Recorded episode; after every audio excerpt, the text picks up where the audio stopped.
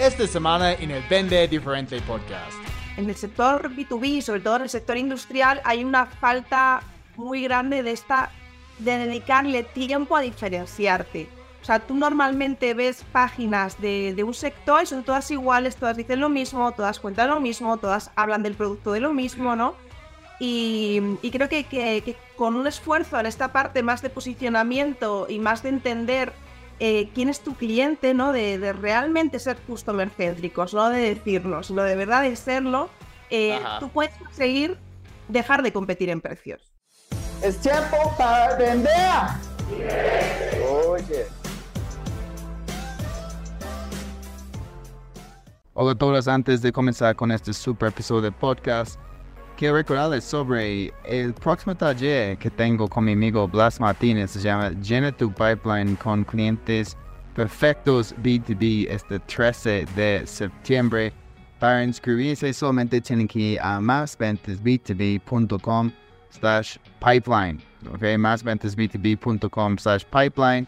Vamos a tener el lanzamiento también dentro de este taller de nuestro nuevo libro se llama Los 50 mensajes más disruptivos para agendar reuniones en LinkedIn. También en el taller vas a aprender cómo usar cadencias para agendar las reuniones, maneras para empezar conversaciones con tus próximos clientes. Incluso tengo una lista de 30 conversation starters. Vamos a hablar de automatización, de cómo identificar tu perfil ideal de un cliente, verdad, si quieres empezar a llenar tu pipeline con clientes perfectos y agendar reuniones con ellos, esto es el taller para ti. Entonces, másventasb2b.com slash pipeline. Que disfruten el episodio del podcast. Bienvenidos al Vende Diferente Podcast. Soy Chris Payne, experto en ventas B2B. Estoy súper contento, como siempre, que estés aquí conmigo. Si es tu primera vez no oíste escuchar los otros episodios, pues hay muchos. Y si te gusta el contenido, por favor, puedes dejarme una calificación y comentar en iTunes, YouTube o Spotify. De esta manera podemos ayudar a las otras personas a encontrar el podcast, aumentar sus ventas y lo más importante, como siempre, cambiar su vida. Hoy estoy con una amiga en Madrid y también, también chicos, tiene su propio podcast, entonces tenemos que hablar de esto. Y el tema de hoy es cómo dejar de competir por el precio. Yo sé que muchas personas en este momento tienen que luchar por precio. El mercado hoy en día es un poquito más complicado y eso significa que tenemos que destacar el valor, chicos, y no solamente enfocarnos en el precio. Entonces, Leticia del Corral, bienvenida al Vende Diferente Podcast. ¿Cómo estás? Muy bien, muchas gracias, Chris, por invitarme. No, muchas gracias por aceptar la invitación y, te felicito también por tener tu propio podcast en ventas B2B. Se llama Soy B2B. ¿Qué tal la experiencia con tu propio podcast? Bien, la verdad es que me gusta mucho. Me gusta mucho. Eh, normalmente suelo hacer uno más de, de, de una temática en la que hablo yo, investigo yo, de un tema que me apetece y luego hago entrevistas. Y me gustan muchísimo las entrevistas porque es una excusa buenísima para hablar con gente con la que me gustaría hablar. Ajá. que no, que si les llamas y les dices, oye, nos tomamos un café, igual te, dicen, está loca, ¿qué hace? Pero me dices, oye, te voy a hacer una entrevista para mi podcast y te dicen que sí. Entonces, siempre lo, lo, uso de excusa, ¿no? Para hablar con gente con, pues bueno, que, que, me gusta lo que hacen, que me gusta lo que están haciendo en su, en su mercado y, que creo que pueden aportar algo, ¿no? A, a, pues, mis seguidores.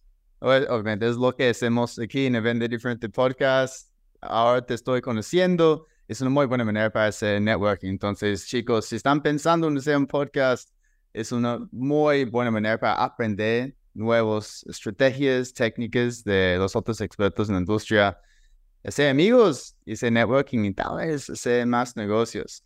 Ah, entonces, Leticia, cuéntanos un poquito por qué este tema para ti es, es tan interesante, porque estábamos conversando por WhatsApp ayer y yo dije, mira, Leticia, siempre tenemos un, un tema específico y, y, me dijiste esto. Entonces, ¿por qué dejar de competir por precio?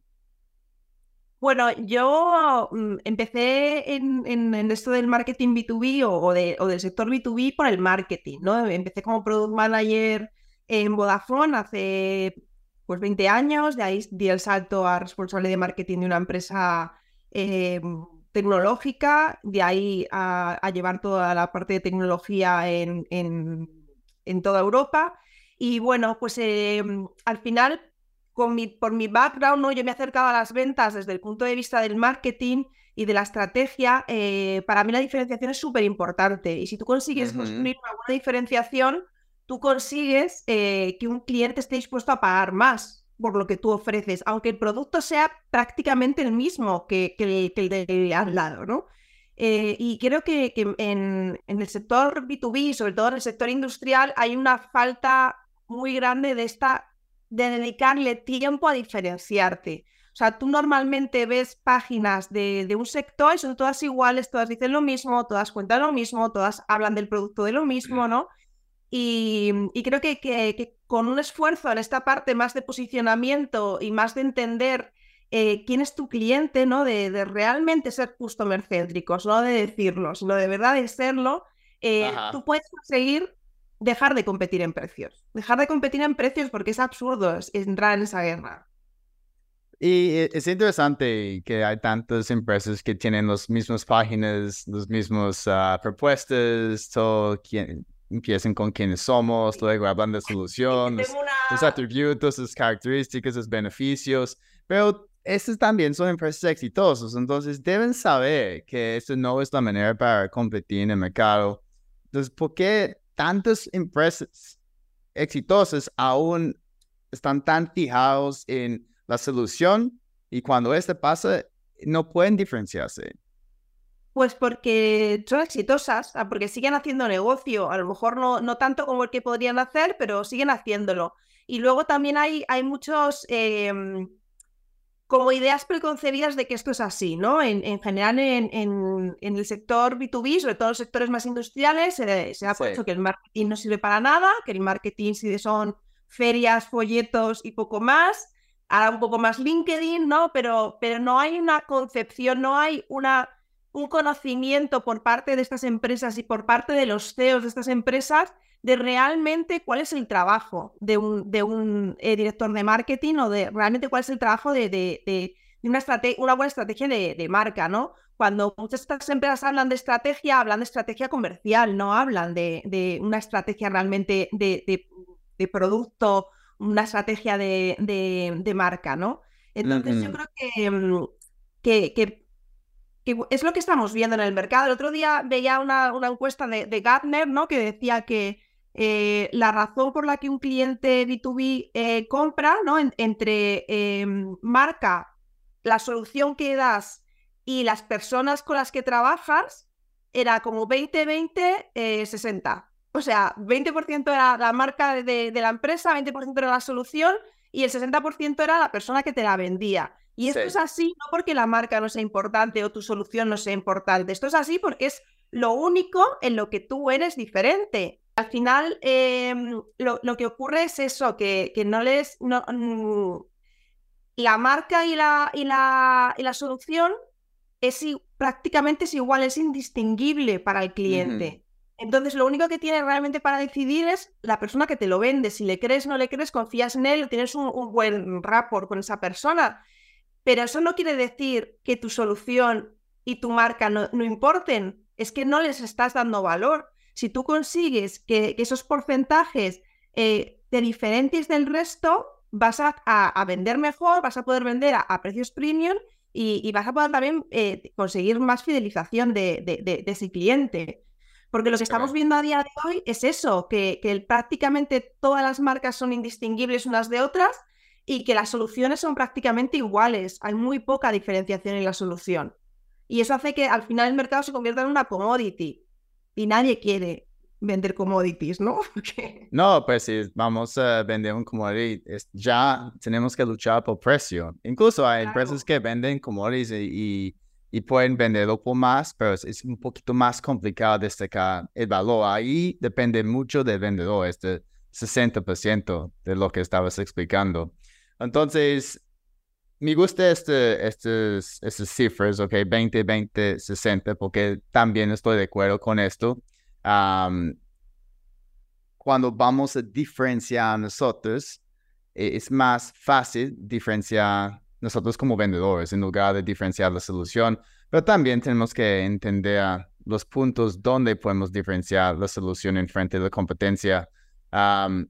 pero cuando tú estás trabajando con clientes, uh, ¿qué estás haciendo con ellos para identificar los puntos dentro de una conversación de ventas donde pueden destacar más la calidad de su servicio y el valor agregado y cambiar este enfoque de, precio, donde muchas veces sus clientes están fijados y dicen, mira, el precio es el precio, pero esto es el valor que vamos a entregar.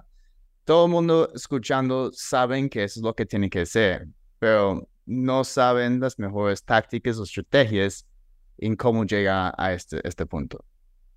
El problema es que esta construcción de valor no se puede hacer desde ventas.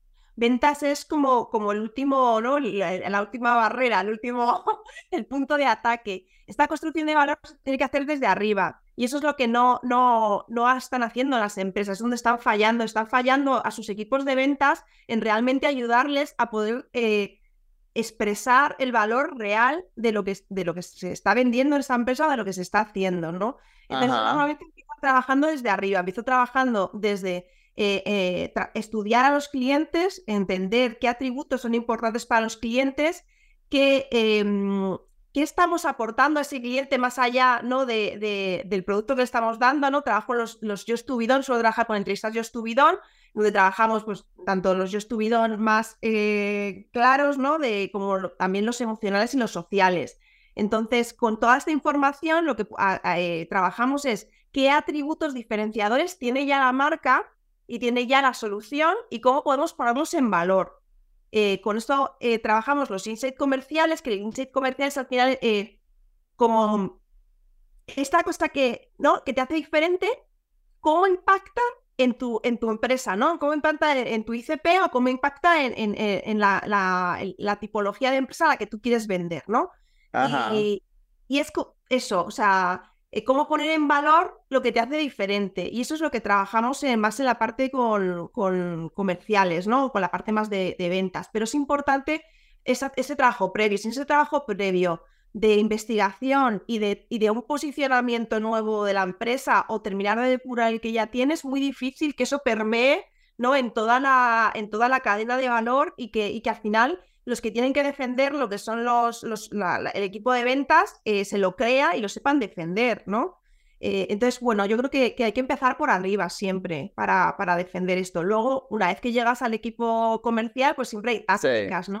A mí me gusta mucho trabajar con, con bueno, venta consultiva, por supuesto, pero bueno, yo he creado una, una, metodología propia muy basada en el ABM. Yo llevo cuatro o cinco años haciendo ABM en España, fui de las primeras. Entonces me di cuenta muy pronto que cuando tú hacías account-based marketing, eh, que es básicamente hacer marketing para cuentas específicas, era muy importante que hubiese una unión total entre los departamentos de marketing y ventas. Y para que se diese esa unión, eh, ventas tenía que vender de forma diferente a como estaba acostumbrado. Lo que tú no puedes hacer es crear una eh, estrategia de, marketing ABM en la cual tú estás vendiendo una serie de atributos, una serie de, de comerciales y que luego llegue el equipo de ventas, ¿no? Y empiece a hablarle de otra cosa totalmente distinta, que no tiene nada que ver con lo que tú has, eh, les has contado, ¿no? Y, de ahí nació esta metodología, ¿no? Para, conseguir, eh, pues eso, adecuar el que, que no sea una metodología de ventas de vender, sino que sea una metodología de ventas de empezar aportando valor. Entiendo, entiendo. Pero puedes darnos un ejemplo, porque muchas veces la gente va a decir, mira, todo comienza desde arriba. ¿ok? Entendemos que tenemos líderes dentro de la empresa que tienen que ah, entregar más como una visión al equipo comercial en cómo deben destacar algunos puntos específicos dentro de nuestra propuesta de valor. Uh, pueden ser tal vez un entrenamiento, un día, un workshop enfocado en esto y luego no sé, 20% de los emprendedores van a entender lo que estamos comunicando y los demás siguen haciendo lo mismo. Entonces, danos un ejemplo de, de cómo una empresa puede identificar algunos de estos puntos claves dentro de su propuesta de valor y, y transferir esta información al equipo comercial para que puedan utilizarlo en el frontline, ¿ok? Hablando con un cliente para destacar el valor y no ir de nuevo por el precio, porque este, este es lo que está pasando. Aún yo veo una brecha entre la parte de arriba que está generando esta visión y propuesta de valor y al final el vendedor que está ahí en momento de estar enfrente de un cliente y no sabe cómo, cómo transmitir esto. La, la clave está en, lo que te comentaba. Esta metodología que yo trabajo, que la llamo CERES, en lo que trabajamos es primero contexto, ¿no? Que, eh, que, es entender con quién estamos hablando y con quién tenemos que hablar, porque todas las cosas que nos estamos encontrando ahora en el B2B es que las compras en grupo, ¿no? Que yo estoy hablando con este tío, pero este tío no decide nada, lo deciden 10 personas, ¿no? O 5. Em, la parte de contexto y la parte de educación. Entonces, la parte de educación lo que trabajamos es desde el equipo de marketing y el equipo de estrategia, eh, que le tienes que contar a ese cliente, o sea, cómo vas a trasladar a ese cliente eh, e, esta diferenciación de la empresa y lo vas a condensar en una, en, eh, una em, lo que llamamos un insight comercial, ¿no? En una historia, en una en, algo llamativo para el cliente que le ayude a entender cómo le vas a ayudar. ¿no? Entonces, en vez de hablarle de tu producto o servicio, le vas a hablar de una problemática que el cliente tiene y que sabemos que la tiene porque hemos investigado. Entonces tú le vas a hablar de esa problemática que el cliente tiene y le vas a decir cómo podría resolverla, no con tu producto o servicio, sino cambiando. En, en, general, cómo puede resolverla. Sí. Claro, y de ahí pasas a contarle eh, qué podría suceder, si esto es verdad, esto que estoy diciendo, esta forma de pensar diferente eh, es real. Eh, por ejemplo, te voy a poner un ejemplo con un cliente mío real. Em, hacen un tema de abrasivos, ¿no? Pues ellos tienen un, abrasivo que es más caro, pero deja un acabado muchísimo mejor. Lo que hace que eh, la persona, el empleado que utiliza el abrasivo se canse menos, tenga menos bajas por enfermedad, el acabado es mejor, eh, la pieza sale mejor, hay menos piezas rotas. Entonces, al hacer la investigación nos dimos cuenta que uno de los grandes eh, cambios de, mentalidad que teníamos que hacer con ese cliente era el de, el de em, hacerle ver que, que tenía que, que aunque fuese más caro, a la larga era más barato porque era una diferenciación que no estábamos sabiendo trasladar al cliente. Bueno, pues eso, eh, entonces eh, eh, descubrimos eso, que no estábamos sabiendo trasladar realmente el impacto real de usar un producto más barato. Que al final dices, es que el impacto va de, usar este producto más barato es que tienes más bajas, tienes más producto que te devuelven porque no está en buena calidad. Mil cosas que no estás teniendo en cuenta, estás yendo a precio y no estás teniendo en cuenta realmente lo que estás pagando de verdad. Entonces creamos esta, eh, eh, em, pues esa, esta educación ¿no? basada en, este contenido y claro, eh, una vez que ellos entienden lo que están comprando y lo que, y, lo que les está costando realmente, lo que están pagando, es mucho más fácil que te acepten ¿no? un precio más caro, ¿no? porque entienden realmente lo que están pagando. Y, no sé si has escuchado esta frase, es, es muy popular en Colombia, se llama, o pues no se llama, es lo barato sale caro. ¿Escuchado esto? En España también lo usamos, lo barato sale caro. Sí, y es cierto, y eso es lo que pasa muchas veces cuando ah, estamos luchando por precios porque el cliente no puede ver la diferencia en valor, pues porque esos, esos vendedores también están fijados en el precio hoy. Como el precio es el precio, pero también hay un costo de no tomar una decisión hay, hay ahorros que un cliente puede tener, como estabas mencionando, en el corto y mediano plazo. Entonces, si alguien va a hacer una inversión un poquito más costoso al principio, en el mediano plazo van a tener ahorros muchísimo más grandes.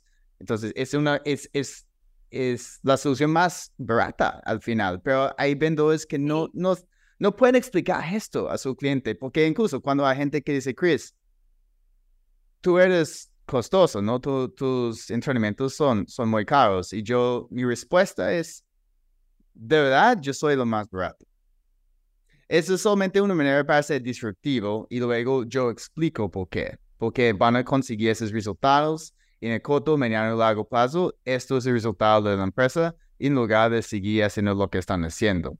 Y es, es como una, una manera para tener esta conversación, porque siempre es como, ¿cómo si es el más barato? te explico. Y incluso yo tengo un Excel calculando los, los ventas, los, los ahorros que van a tener por disminuir costos operacionales y yo puedo mostrar a ellos, mira, después de mes uno, dos, tres, cuatro, vamos a estar en esos rangos, ¿ok? Entonces vas a recibir retorno sobre inversión en menos de dos meses y si no tomas una decisión, aquí hay el costo de no tomar una decisión, que puede ser miles de dólares. Claro. Por seguir haciendo exactamente lo mismo. Ayudarles a calcular el ROI, pero también es igualmente importante darles razones que no sean solamente el precio. Una de las cagadas, ¿no? Una de las cosas que se hacen mal eh, casi todos los vendedores es que hacen venta consultiva, que está fenomenal. Eh, ahí en la venta consultiva lo hacen todo bien, y luego llega a la, hora de, mandar el presupuesto o la cotización, eh, em, que bueno, yo, salvo en contadas ocasiones, creo que no hay que mandar, eso hay que explicarlo siempre. Y entonces mandan un papelito donde pone no sé cuántos litros de lubricante, no sé qué, eh, 20.000 euros. Sí. O sea, llevas tres reuniones de venta consultiva, entendiendo lo que le pasa a este cliente, empatizando con él, eh, entendiendo su problemática, le has vendido la idea de por qué tu lubricante es mejor que el otro y por qué tal, tal, y luego llegas a, la cotización, que es lo que ese cliente va a mandar al resto de, los decisores de compra, porque recordemos que ese cliente muchas veces no decide nada. Eh, y no le pones todo eso que le has estado contando antes para que la persona que reciba este correo no tenga que hacer de nada, no, O sea, y no solamente no le pones todo, es, eh, todo lo anterior, ¿no? De por qué lo tuyo es mejor, el, cálculo del ROI, etcétera, etcétera, sino que no le pones todo lo que va incluido en ese precio. Muchas veces, eh, sobre todo la gente que vende producto, ¿no? Se centra en 10, eh, no sé cuántas cajas de, de, tal producto. No, no, pero es que en ese precio no solamente van las cajas desde las no sé cuántas cajas, en ese precio va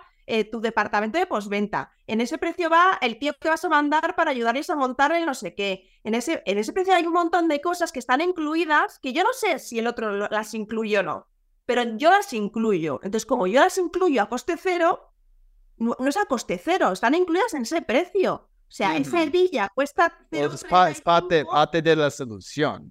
claro, porque yo tengo una solución mayor, porque yo esa hebilla te la estoy calculando a medida, porque la mía tiene un acabado de no sé qué, lo que sea, pero va incluido en ese precio. Entonces, muchas veces, yo por ejemplo tengo hace poco, eh, eh, hice una entrevista a una eh, directora de, compras de bueno, con, muchísima experiencia, ¿no? Y ellos, eh, ella está especializada en hacer temas de licitaciones, ¿no? Los, famosos RFPs.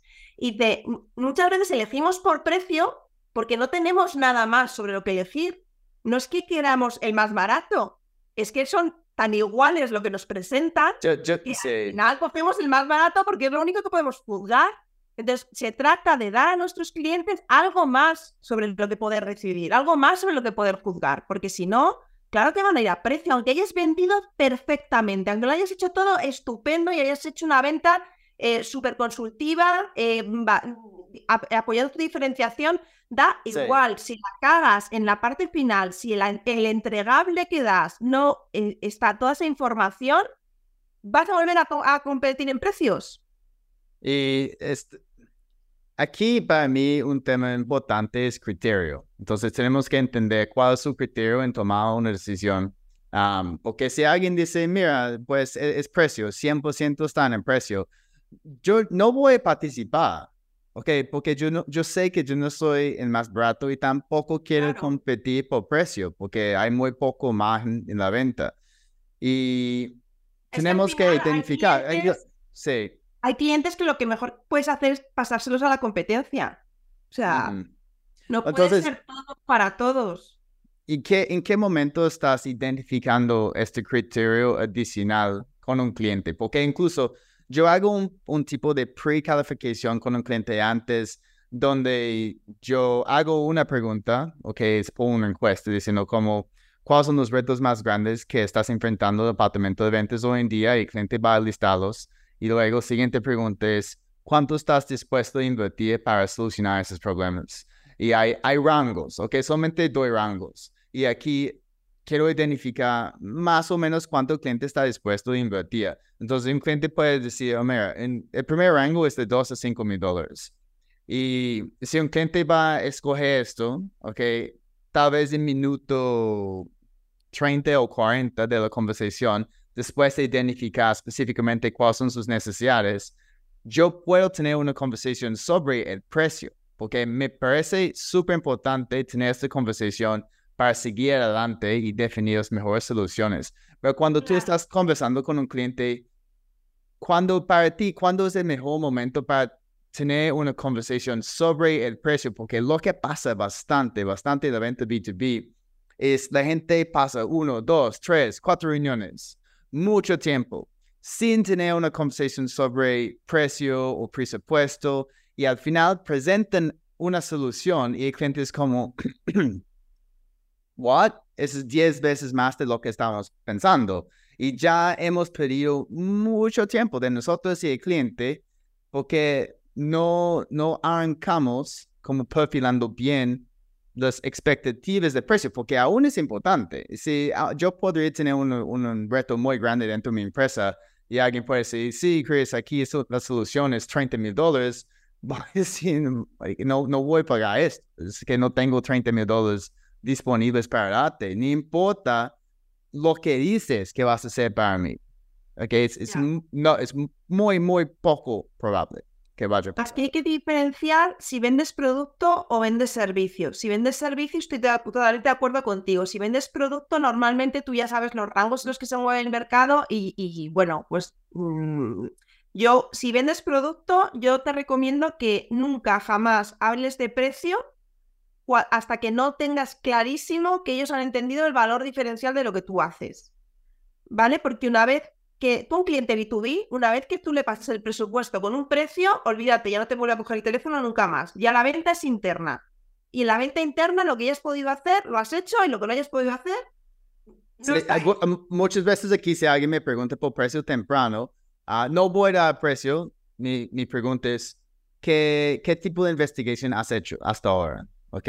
Estás mirando algunas otras alternativas, uh, ¿en qué rangos has visto? Entonces, yo quiero entender, si, si el cliente no ha hecho ningún tipo de investigación, um, no voy a dar un precio, yo puedo dar un, un rango muy grande y decir, mira, estamos jugando por aquí. En la parte de servicios, sí, en la parte de servicio tú primero, yo lo que yo hago, ¿no? Con mis clientes y lo que hago yo conmigo misma, ¿no?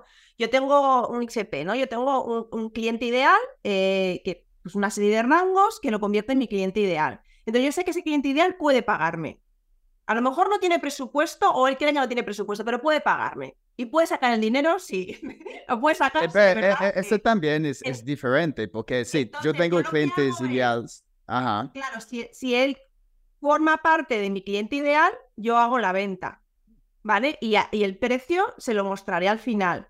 Si yo tengo dudas de si esa persona está dentro de mi cliente ideal, entonces sí que antes de empezar a hablar con él le pongo rangos de precios. Yo tengo diferentes soluciones. Tú puedes eh, formación, que está en este rango de precios, puedes hacer eh, consultoría, que está en este rango de precios, o puedes hacer formación online, que está en este rango de precios. ¿Cuál te interesa? Pues me interesa consultoría. Bueno, pues vamos adelante, pero tú ya sabes que, estás entrando en este rango de precio. ¿Cómo te puedes llevar las manos a la cabeza? Y, es lo, que, lo, que, lo que me gusta de esto es, es tener esta conversación como, comunicación asertiva al principio sobre precio y el cliente quiere seguir conversando con nosotros, significa que, mira, hay interés y está manejable este tipo de, de presupuesto que estamos planteando. Cuando tú hablas de, de ICP, porque también yo, tengo un ICP y son empresas grandes en el sector de tecnología.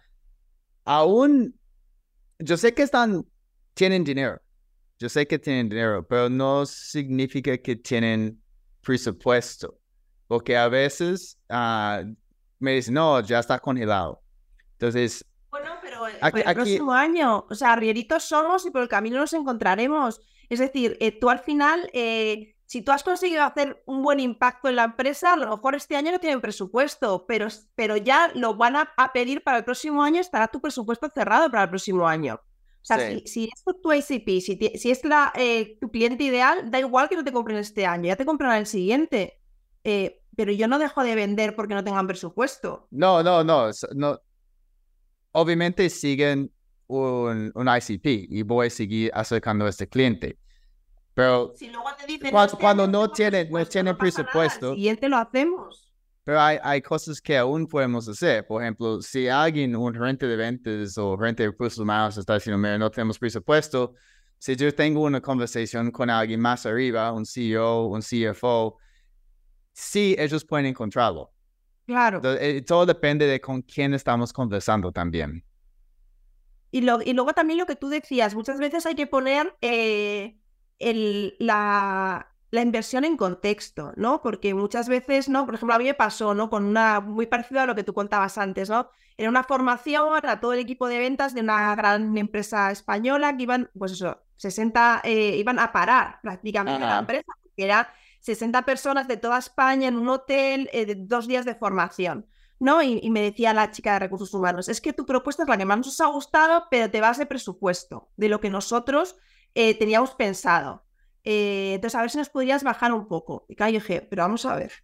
O sea, estás pagando una pasta de hotel, estás parando a tus personas dos horas, o sea, dos días de que no van a trabajar. Lo más barato soy yo. O sea, la clave de que esto funcione soy yo. O sea, tú quieres que, te, que, el presupuesto te entra, vete al hotel y, en vez de agua, don Peño, pide agua, no sé. O sea, eh, negocie con el hotel, no negocies conmigo. Negociar conmigo es absurdo. Porque lo gordo de, lo que tú te estás pagando, lo gordo es el hotel y, y, pagar a tus personas dos días enteros. Yo soy peanuts. y en cambio, la clave de que esto sirva para algo soy yo. Entonces, eh, si, si no te ajusta el presupuesto, vete a apretar al hotel, no me apretes a mí. Y, no, y, no, no pides descuento al hotel tampoco, ¿eh? Claro, es que paguen, paguen lo que el hotel está ofreciendo. Y la parte más importante, ok, la persona que va a hacer la intervención es como, no, dame, dame otro descuento, más descuento, bájalo, bájalo, bájalo. Mm, es, es un buen punto. Y nunca recomiendo a mis clientes jamás, jamás, jamás hacer un descuento porque sí. Es decir, eh, cuando tú a un cliente le dices son 10.000 y te dices, uy, es muy caro, tal vez, ah, pues 8.500. El cliente con lo que se queda no es, ay, mira qué majo, que ha hecho un descuento, qué mono. No, piensa, me ha intentado engañar, me ha intentado eh, cobrar más caro de lo que, su, de lo que es su servicio. Muestra que no son honestos. Claro, entonces tú nunca das un descuento porque sí. Tú das un descuento, venga, pues ¿Necesitas que cueste 8.500? Pues cómprame dos. O, vale, necesitas que cueste 8.500, me pagas el 100% por adelantado. O sea, me das una razón para que a mí me compense bajarte pues esos 1.500 euros o 2.500 euros. Eh, pero yo porque sí, no te voy a dar un descuento, porque mi, mi precio, el val, es este. no es no es este, no te he intentado engañar, no te he intentado colar eh, más de lo que cuesta, no, el precio es este. Y yo te lo puedo bajar a cambio de que tú hagas algo. Pues hay, hay, hay compromiso, sí, hay, hay condiciones. Yo estaba en una conferencia en Venezuela la semana pasada y uno de los ponentes, Blas Martínez, dijo, hay tres momentos cuando uno puede dar un descuento. Uh, primero es por pronto pago, entonces si pagan 100% adelantado, sí podemos dar como una concesión ahí de precio, pero de nuevo, es una, es una negociación. Segundo fue por cantidad, ok, entonces cantidad de producto por volumen, exacto. Y el último fue lo más interesante para mí, era por referidos. Entonces, si el oh, cliente está dispuesto a dar referidos, más referidos en nosotros.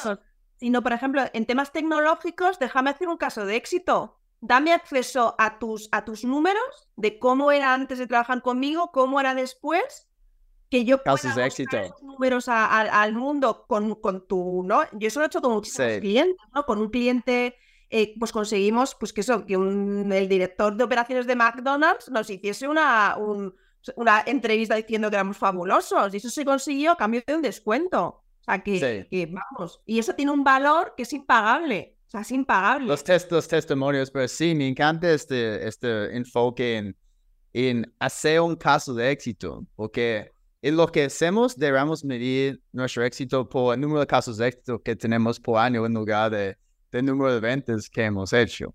¿Ok? Um, mira, hay, hay, poco tiempo um, con, contigo Leticia, pero tengo una pregunta más. Está enfocado en análisis de la competencia, ¿ok? Porque yo quiero escuchar tu opinión. Porque si está, vamos a, destacar el valor, muchas veces debemos entender qué está ofreciendo la competencia. Y yo sé que hay muchos vendedores que están solamente enfocados en la necesidad de su cliente y, su solución y no están pensando bastante en la competencia. Para mí es mejor tener un enfoque en el cliente, obviamente, ¿ok? Identificar su necesidad. Pero, ¿cuál es la importancia para ti del análisis competitivo contra, obviamente, nuestros competidores más grandes y investigation de mercado para respaldar una estrategia de ventas basada en el valor? Claro, nosotros cuando empezamos a trabajar esta parte de valor, como siempre empezamos desde arriba, eh, yo lo que trabajo es las entrevistas yo estuvieron con los clientes y luego trabajamos eh, desde de la estrategia de los océanos azules el mapa de competencia, ¿no? Donde vemos esos atributos que hemos detectado en las estrategias, en las entrevistas yo estuvieron, cómo estoy posicionada yo para esos atributos y cómo está posicionada mi, mi, competencia, para ver cuál es la combinación de, atributos donde yo soy diferente, donde yo soy mejor, ¿no? Y luego esa combinación de atributos, ¿cómo la voy a convertir en un insight comercial, en una historia comercial? ¿Vale? Entonces, ahí es donde vemos la competencia. Eh, para mí, en la parte de ventas, porque esta parte no se puede hacer desde ventas, esta parte se la tienen que dar ya hecha ventas, ¿no? No es trabajo de ventas eh, trabajar la, competencia. Em, a mí la, parte que más me, gusta, donde más hago hincapié en la parte de, ventas, es en la parte de transparencia. Creo que tienes que estar al día de qué servicio o qué características tiene lo que está vendiendo la competencia, qué características tienes tú. Y no hay que tener miedo de decir, oye, mi producto es mejor en esto, pero es peor en esto.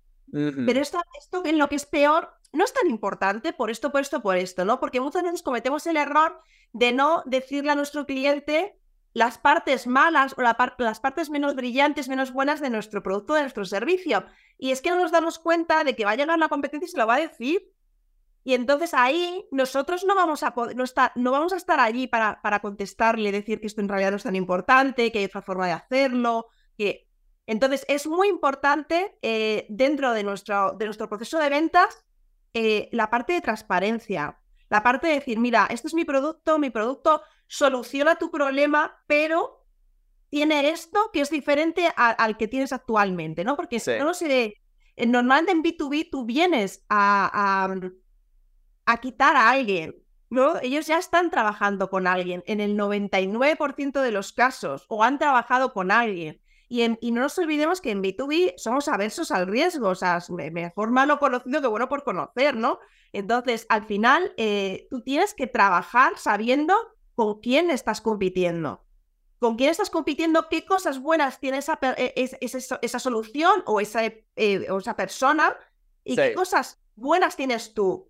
Entonces, ¿dónde tú eres mejor y dónde no eres tan bueno y no pasa nada? Y se, explica, se dice y, ya está. Y que el cliente decida, ¿no? El cliente no es idiota. Entonces, eh, hay que, yo, eh, la parte de la competencia, en la parte de ventas, donde más la trabajo es en eso, ¿no? En entender eh, quiénes son todos los players que hay ahora mismo en el mercado. Pues, durante la venta tú ya vas a saber con quién está trabajando ellos, ¿no? ¿Qué CRM tienes? Ah, vale. Bueno, pues Salesforce tiene estas cosas buenas y tiene estas cosas menos buenas, ¿no? Y el mío tiene estas cosas buenas y estas cosas menos buenas. Y, ya está, y, elige tú, ¿no? O sea, con, con, todo sobre la mesa, con todos los datos, eh, eh, elige tú, pero, pero con todos los datos. O sea, no escondamos los datos malos, porque al final van a salir y nos van a explotar en la cara. sí, no, e, ese, es un muy buen consejo. Y, y, también es una muy buena manera para generar más confianza con el cliente y posicionar a nosotros como un asesor de, de, confianza, porque si de verdad yo soy un asesor de confianza, voy a brindar información sobre las otras opciones en, en el mercado. Ah, y no, no voy a decir que la única opción es, es con mi solución y mi empresa, porque obviamente el cliente no es estúpido, sabe que hay otras opciones, probablemente estar conversando con otras personas. Entonces, si yo puedo recomendar incluso algo de la competencia, pero al final yo sé que la parte más importante okay, que el cliente tiene que solucionar en ese momento relacionada con mi producto, no voy a descontar la competencia. Yo decir, definitivamente ellos pueden ayudarte en esto. Pero de nuestra conversación, de lo que hemos identificado en este momento, mi recomendación personal, porque también esto es lo que hacen los asesores de confianza, dan recomendaciones. Eh, hoy en día hay, muy pocos vendedores que dan su propia recomendación y solamente venden, pero un asesor recomienda y podemos recomendar nuestra solución y luego decir, y, y pase dos de este proceso puede ser implementación de tal producto de otro, otro competidor, otra empresa pero mostrar que vamos a recomendar basado en nuestro conocimiento que tenemos de todo el mercado. Claro, en Gartner publicó hace poco un eh, estudio que hizo sobre cómo, o sea, el nuevo comprador B2B, que ha cambiado mucho, que no nos ha dado tiempo a hablar de este tema, pero es un temazo, eh, cómo prefería que le diesen la información, ¿no? O qué tipo de comerciales prefería, ¿no? decían, el comercial que te cuenta las cosas, el comercial que te da ¿no? La información y el comercial que te ayuda a darle sentido, ¿no? Lo que ellos llaman el sense making, ¿no? Y entonces el que mejor vendía, el que, eh, el que los clientes preferían era el sense making. sí, eh, esos, son recomendaciones. Lo que que me ayudes a tomar esa decisión, pero no que la tomes tú por mí. No me digas lo que tengo que hacer. Dame los parámetros que yo necesito saber para poder tomar mi decisión lo mejor posible. Y si esa decisión es irme con otro, no pasa nada, porque yo ya tengo confianza en ti y el día de mañana, cuando yo tenga una problemática X, voy a llamarte a ti otra vez, porque, porque me has ayudado a, entender eh, el contexto en el que me estoy moviendo. Entonces, mm. bueno, es muy importante eh, lo que tú dices, ¿no? El, realmente convertirnos en, asesores, no en vendedores. Sí, sí, no, no tenemos que cerrar la venta, tanto es que tenemos que ayudar al cliente a tomar la mejor decisión. La mejor decisión, sea la que sea, la mejor decisión. Genial, me encanta. Listo, Leticia, pues tengo una pregunta más para ti. Antes, cuéntanos un poquito de, de cómo podemos conectar contigo y obviamente escuchar tu podcast, Soy B2B. Pues bueno, yo estoy en leticiadelcorral.com, que es mi, mi, base de operaciones. Ahí tenéis tanto el, el, blog, que publico pues, un artículo más o menos al mes. Luego tenéis el podcast, que soy Soy B2B, y el canal de YouTube, que es Leticia del Corral. O sea que tengo todas las opciones. También lo podéis encontrar en, en, LinkedIn como Leticia del Corral. Así que nada, encantada de, de participar, encantada de que me hayas eh, invitado. Y, y bueno, espero que, que os haya sido interesante la conversación. No, súper interesante, súper interesante. entonces, chicos, primero, a seguir a Leticia, por favor, en las redes sociales. Uh, última pregunta. Leticia, hemos hablado mucho de cómo mejorar nuestras ventas, tácticas de ventas, obviamente tener un enfoque en el valor en lugar de precio. Ahora quiero un consejo para ayudar a nosotros en cómo mejorar nuestra vida, ¿ok? Nuestra vida en general, entonces no tiene nada que ver con ventas, puede ser algo que tú estás haciendo cada día, cada semana para mejorar tu vida. Pues eh, yo así los dos cambios más importantes que he hecho este, este año así de mejorar mi vida ha sido pasarme al barefoot, al, al calzado minimalista, que me ayuda un montón, la verdad, y ahora estoy trabajando en el tema de las luces azules, luces rojas. barefoot, barefoot en, la casa, en la calle también. En la calle también, en la calle en todas andes, andes en la calle. No, pero es, un calzado especial que se llama calzado minimalista que, que asemeja, pero no voy descalza, voy ah, eh, calzado ah, especial que, que, te ayuda como a, a, mm, andar como si, como si, como si fueses descalza Entonces, eh, ah, pero todo tienes ahí una protección, tienes una protección. Claro, y no vas un inferior. poco horrible, no vas ahí a cliente descalza. Yo, pues yo ando en Panamá, pues yo ando aquí en la casa descalzo. Cuando Sí, yo yo salgo a la también, calle es pero- solamente con, con chancletas. Entonces Pero es casi un lo mismo. especial, eh, pues Sí. para entrenar, para incluso lo- es súper bonito. O sea, yo tengo un calzado tipo barefoot para ir a ver clientes, o sea que, que hay muchas opciones.